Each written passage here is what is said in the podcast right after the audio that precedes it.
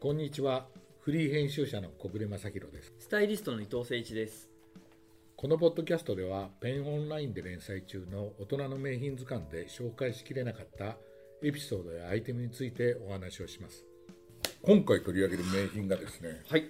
あのまあ、ブラッド・ピットといえばこの映画っていうオーシャンズシリーズで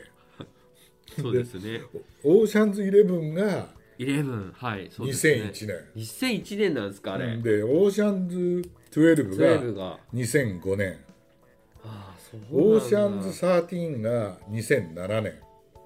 はい。でスピンオフのオーシャンズ8っていうのがそれ知らなかったんですよ。 2018年これもいっぱいすごい有名女優が出て出てるでもこれは監督がはい。ソダーバーグじゃないんですよ、なるほど。うん、だからスピンオフだし。でもちろんブラッド・ピットは出てないから、はいはいはい。そっか。ね、でだからオーシャンズ最初はでも作りましたね。え結構シリーズ作りました作ね。りましたねへでこの中からね名品をやるときに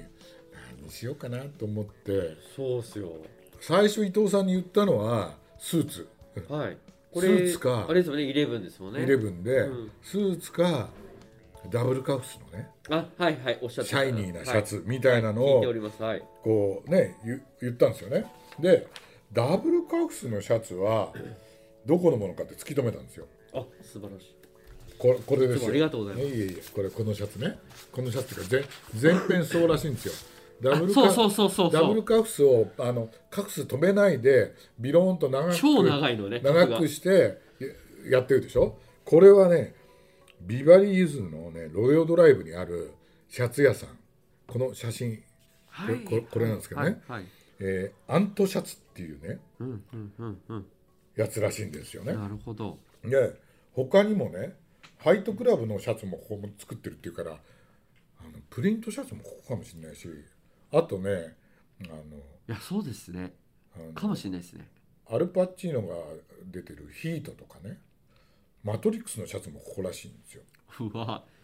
そうなんだオーダーシャツ屋さんなんで、へーあのネットで見たらレディーメイドも売ってるんですよはいはいはいはい、ネットちゃんとあってで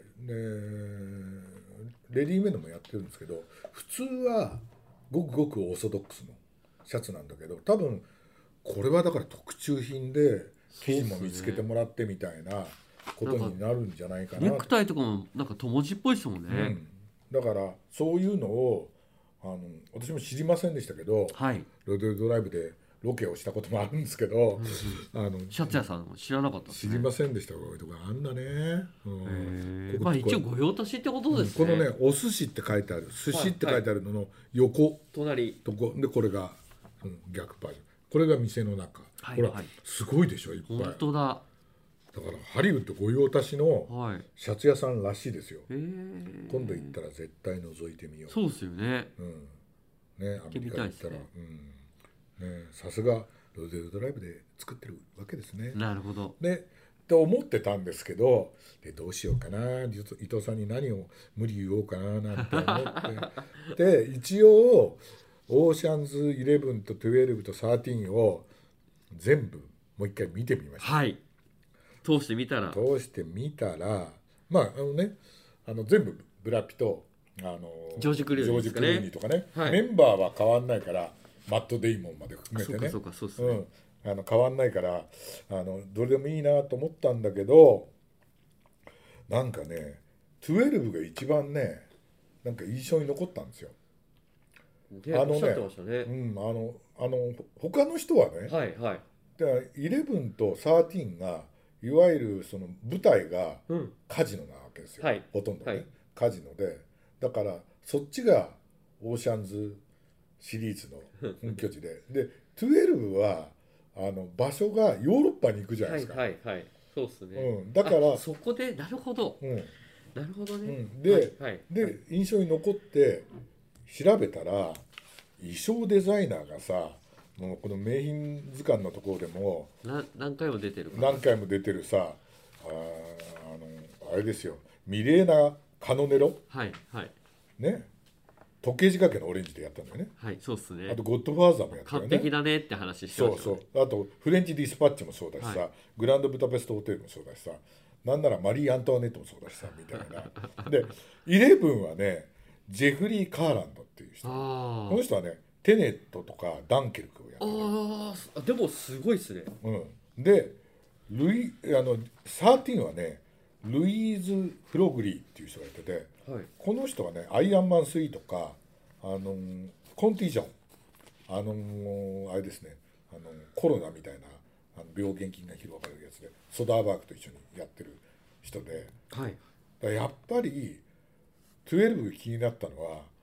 私のこうミレーナ・カノネロ好きの、はいはいあれなのかなとやっぱりそうかみたいなそうそうそうそう。うん、であとね12はねあのねあのイタリア人の歌手のねオルネラ・バノーニっていう人が歌うね主題歌あるんですけどはい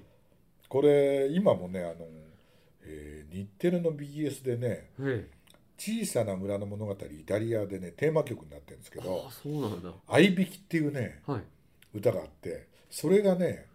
あの12オーシャンズ12のうんうん最初の方とうん最後の方に流れるんですよ。へえちょっともう一回見てみよう見ていいいい歌なんですよイタリアらしいね、へえうん、あのちょっと哀愁もあるってこと哀です愁かは哀愁あるあのあのう12のあの盗賊はいの家に行く時にこう流れるんですよねはいそれが良くて、なるほどうん、っていうのがあってでで伊藤さんにはいこの映画その衣装デザイナーのねミレーナ・カノカノネロがね、はい言いにくいんだけどあのブラッド・ピットを、ミレーナねうん、はいの衣装を考えるときに絶対キーになったのがいいいいトレンチコートだよはいはっいて言って写真を送ったんですよね。はいでだったらそんなに来てたかなっていうぐらいそうだよね。あはいだからオリーブグリーンのシャ、ね、トレンチ着てさその後さ黒の革の、ね、トレンチ着てさオールオールレザーの。うん、でその後オフホワイトのさ、はいはいはい。トレンチコート着てさあなとぼ坊主に似合うんだわ。そうなのよかっこいいのよモッツコートみたいになんか、なんつったらいいんだろう。なんか、だよね。うんなんつったらいいんだろうな。かっこいいっすようんね。で最後には さあのうん12で出たあ、さそっかそっか、そうですね。このね女性のなんだっけな女性の人はねすぐ名前忘れちゃうんだよなこの人にもさ着せてさキャサリン・ゼタ・ジョーンズだあ、そうっすね。あ、懐かしい。懐かしい最近出てない。最近出てないけど写真はねよく SNS に上がってるけどね、あ、そうっすか。うん、好きな俳優さんなんだよなそうですね。で、キうャんサリンが着るとまたトレンチすごい似合いますね。そうそうそうそういいよね、うん、そっか、そう最後の最後までトレンチがちょっとまつわってくるってことそうですね白の。ねトレンチ着てねへートレンチドレスみたいなね、えー着ててねそう彼女はねイザベラ・ラヒリっていう役でいあのユーロポールのあのそうそう女性捜査そう官だそうだそうだ。で昔あのブラピと恋人関係にはなっいたっはい。ていう,、い、うんでねその人なんだけどもこの人が出てきてこの人もトレンチを着せてるっていうんで多分衣装デザイナーのミレーナはこのトレンチをキーになんかこの2人の関係をなんか作ったのかなーああー、なそんう、それてはあれですね。思ってるんだけど、ね、そこがおしゃれでうんうん、うんね、いいなっていうさでそれは多分あのオーシャンズイレブンがあのスーツをほとんどの人にみんなスーツ着せてでねカジノに行くっていうね人それぞれ着こなし方とか崩し方全そうそうそう然違いましたよね。そうそうそうそうに対して、うん12やる時には俺私はねうん。トレンチをネタにしようみたいにああ、そっかな。考えたのかなってこっちは勝手にねいや でもだって一つの映画でこんなに着替えないですよトレンチで。そうだよね、はい。そうだってこんなにいっぱい着替えることないじゃない、はい。あ、ねそれは取り上げるべきだって僕思いましたもんうん小暮さんにおし。うん、それで教えていただねいてそれで念のために、はい。あのーそのオーシャンズイレブンの元になった1960年のはい。あのオーシャンと11人の仲間はい。はい。英語タイトルはオーシャンズイレブンなのよはいはいはい。これはね、えーフランク・シナトラとかディーン・マーチンとかサミー・デイビス・ジュニアとかそういうのそういうね人が出てる映画を見てみましたはいはい本当にねその当時も全部スーツなのあで伊藤さんが言うように、ーはい出てくるねあの人たちが、はいそれぞれのねなんかねスーツスタイルみたいなのちょっとずつねですよね、うん、であれがいいですよねやってるうん出てくるっていうねで、えー、とこの中に11人に数えられるのかなあのあのアンジー・ディキンソンっていうね、はうん、まあある意味有名な人がいはいはいこう出てるこの人なんですけどでこの人があのえっ、とあの主人公のフランク・シナトラの奥さん役なのだから「オーシャンズイレブン」で言えばあのテスはいジュリア・ロバーツはいのはい役に当たるのがこの人だと思うんだけなるど、ほどこの人が出てきて実を言うとあのこの人をはいあのあのジュソダーバーグが作った「オーシャンズイレブン」にもうん出てるはあそうなの、んだあのねけんあのボクシングの試合のシーンあるじゃないはいあの観客の一人としてちゃんと出てるええー、それなはん気てみづかないなんて見ると面白いよね面白いですねうん ええー、あそういうちょっと見方してみます 今度うんでねあの伊藤さんにトレンチコートはいどれにしようかって、まあ、今回我々ね名品の中ではトレンチコートはそうですねあのトレンチコート単体でもやってる結んで構マスターしたぐらいですねそういそろう いろ見やまってしたるんでただ今回の、うんあのーオシャンズに関してはあのーコートいくつかねうん着てるんですけど、うんうんみんな特徴的じゃないですか、うんレザーのオールブラックのうんトレンチ着るとか、もうちょっとこうほぼほぼ真っ白なトレンチ着るとうんか、うんで今回あこれはいいかもなっていうのがあって、うんうんそれギャバとかコットンとかじゃなくてちょっとこうナイロンが入ってるんですよでそれがちょうどあのブラピーが、まあ、3枚えっ、とにえー、と3枚目に使ったこれオリーブググリリーーンンののねちょっとナイロン入ってあまあしたよそうだね、ねうんでそこまで透け感はないんですけど、うんそれにすごい近いのがあのマッキントッシュですごい見つけたんでねちょうど縛った時とかのあ質感とかがすごい、そうですねうんなんかこう着ただけで立体感がはあっいてくるはいだはかいら普通さトレンチコートって、まあ、フレッド・アステアなんかは着る前に壁に投げつけたとかさ、はいはいいうぐはいらいのあれだかはいらはいきあのき着倒すまでに年着るんだけど、そうっすねこれは着た時からなんかこうちょっとこうブラビがこう映画でやったみたいそうそうになるっていう感じだよね。ただその普通のナイロン系だのトレンチだったらあのディテールがおろそかになったりするんですけどさすがマッキントッシュうん、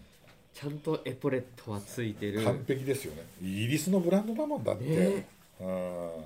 だこのよね、ガンクラブをこう当てるパッチもついてるガンパッチついてねガンパッチついてうんてでもちろんあの手元のねうん袖口のうんこのパーツとかも抜かりないし、うんもうベルトとかももう完璧ですよねうんハトメのうん止め方から、うんそこの形もいいちしゃんとラグランスリーブでうん、だよねこれいいですよ抑えるとか抑える、はでシルエットがちょっと裾に向かってちょっと A ラインっただね A ラインだねはいそれが今風で、はいだからマッキントッシュっていうとさ我々あのあのゴム引きを発明した会社だから、はいはいはいはいね、チャールズ・マッキントッシュっていうのがさそうですねそうですねねはい、発明したこの発明がなかったらあれだからで発明されたのがゴム引きだからさはいゴム引きのコートとしては代名詞的な存在だけどあもはやそっから進化して、もう進化し続けてうん、ねねこういうふうなものをちゃんと作れるっていうのがすごいよね。すごいですようねん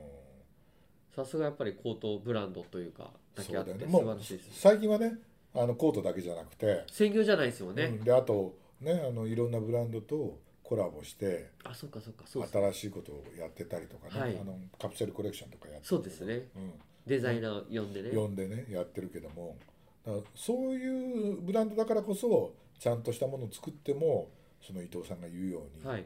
あのディテールとかははい完璧なままやってるっていうんで、ね、なかなかこれはあれですか今年の春の。あ春のそコうレクションですねはいコレクショうンんぼあとボタン良くないですかマッキントッシュってこれねねこれ出てるでいやほらさすがにさロゴロゴをバーンってやっちゃうとかってのはコはいートのは嫌じゃない、でもこのボタンだけでそうさすねちょっといいよねやっぱコートを語る上でやっぱりボタンに注目するってやっぱすごいうん大事っていううんか、ボタンに宿りませんうんうんコートの良さってそうだねボタン見ただけで分かるっていうところがね、あるからねですよねうんうんでもまあねあのオーシャンズ12はいは、はい見たけど、まあできればうん11から見て、はいその変化みたいなのもね、はいみんな見てほしいし、でうんスタイリストも違うからまたそこの良さもありますねそう伊藤さんはあれですかカジノって行かれたことあります、ないですなんかマカオに行くチャンスあったんですけど、うん取材で、うんいや行か行かなかったんあですあよ私もね行ってみたいいいろんなところでアメリカ行くとなんかこの近くにカジノがあるんだよって言ったんだけど行った機会がなかったんですけど昔ねええフランスでね行きましたよあそうですかあのー男と女の舞台になったうんドゥービルっていう港町があって、はいはいはいそこの近くのトゥルービルっていうね似たようなはいええええ名前のところにはいカジノがあって、えドゥービルみ身がてらかトゥルービルまで休みの日、はいやることないから、えはい行こうってみんなで言い出してでそこ行ってあのーあのースロットルはいはいあのーねわかんないじゃないですかカードゲームとかはいはいよくはいねあのだからスロットルやったけどすぐ1万円ぐらい吸っ てはい早いですよねもスうーすスースーごい早いもうもうチャレンジってやって、うん、でもねそのね今回あのロサンゼルスでね撮影したっていうねあの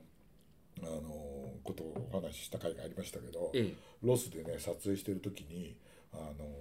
ルートねあの 66?66 っていう古いえはいあの通りがあってその近くで撮影してて夜までになってさあホテルに帰ろうってなったらあの真っ暗な中をあの車の列がザーッとこう見えてる道があってでコーディネーターの人に「あれなんだ?」っつったらあの「ラスベガスに行く車の明かりです」っつって。テールランプがそうそうラスみんなあの、うベガんスフまでィつながっーてルド・オブ・ドリームスのみたいに、えー、面あ白いの来るんじゃないってみんな出てくるあののあのラスベガス向かってるんだけど、はいはいそれの人たちですって言ってああこんなにやっぱり行くんだみたいにね思いましたけどでもね素人が行ったらすぐねなくなっちゃいますね。そりゃそうですよねそういうシステムになってますからねそうそうそう、へうんうーん、でもねそのあのあのオーシャンズシリーズはね、はいその、はいラスベガスとかねそういうあのギャンブルがテーマになって舞台になってますよね舞台になってるんでぜひともね見ていただきたい作品かなというふうに思います。ありがとうございました哎ありがとうございます。